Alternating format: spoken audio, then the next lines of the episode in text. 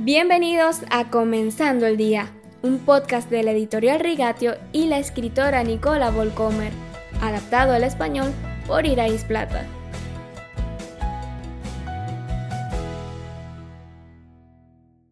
Feliz viernes, queridos oyentes. Para poder hablarle al cielo, ya sea planchando o comprando, tengo que conocer el idioma del cielo. Para experimentar a Dios como interlocutor en mi mundo interior de pensamientos, tengo que saber cómo habla. La disciplina ciertamente juega un papel importante aquí y dependo de muchas herramientas. No hay forma de evitarlo. Debo ser un hombre o una mujer de palabra. Necesito conocer la Biblia porque es la escuela de idiomas de Dios. Si quieres tocar el piano, tienes que hacer ejercicios con las manos, con los dedos. Si quieres aprender un idioma extranjero, tienes que aprender formas verbales, tiempos, cómo funciona el plural. A veces, pensar y aprender es un trabajo tedioso. Aprender el idioma del cielo no es tan difícil, gracias a Dios.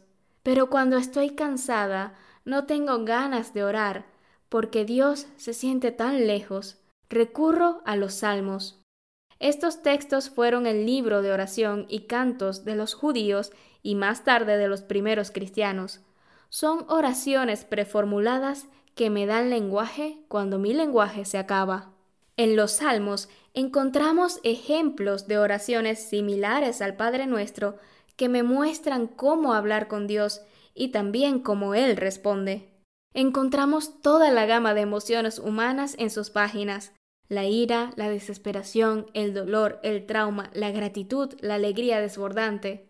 Se me permite llorar en la presencia de Dios, desahogar mis más profundos lamentos y preguntar por qué, golpear el suelo con los puños en señal de frustración.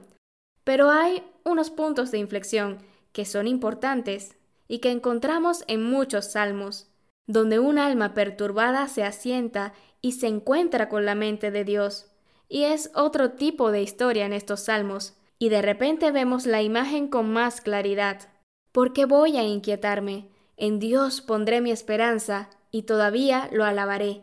Salmo 42, 5. Este es solo un ejemplo de muchos. Si meditas en los salmos con suficiente frecuencia, eventualmente comenzarás a componer tus propios salmos espontáneamente. Como Miriam y Ana en el Antiguo Testamento, como María en el Nuevo Testamento. Estas mujeres estaban tan llenas de la palabra de Dios que pudieron componer espontáneamente sus propias oraciones y canciones en situaciones extremadamente emocionales. Esa sería una buena tarea para el fin de semana, ¿no? Lee algunos salmos, lleva tus propias preocupaciones y cargas a Dios y escribe tu propio salmo, pero también considera ¿qué respondería Dios? Si quieres saber más de los salmos, puedes buscar en la serie de Comenzando el Día del mes de octubre, el primer mes que tuvimos en español. Son los podcasts correspondientes del número 1 al número 21. Puedes buscarlos en las plataformas Spotify, Apple Podcasts, Google Podcasts e iVoox. Y también, por supuesto, en la página web de Rigatio, rigatio.com, en el apartado del podcast en español.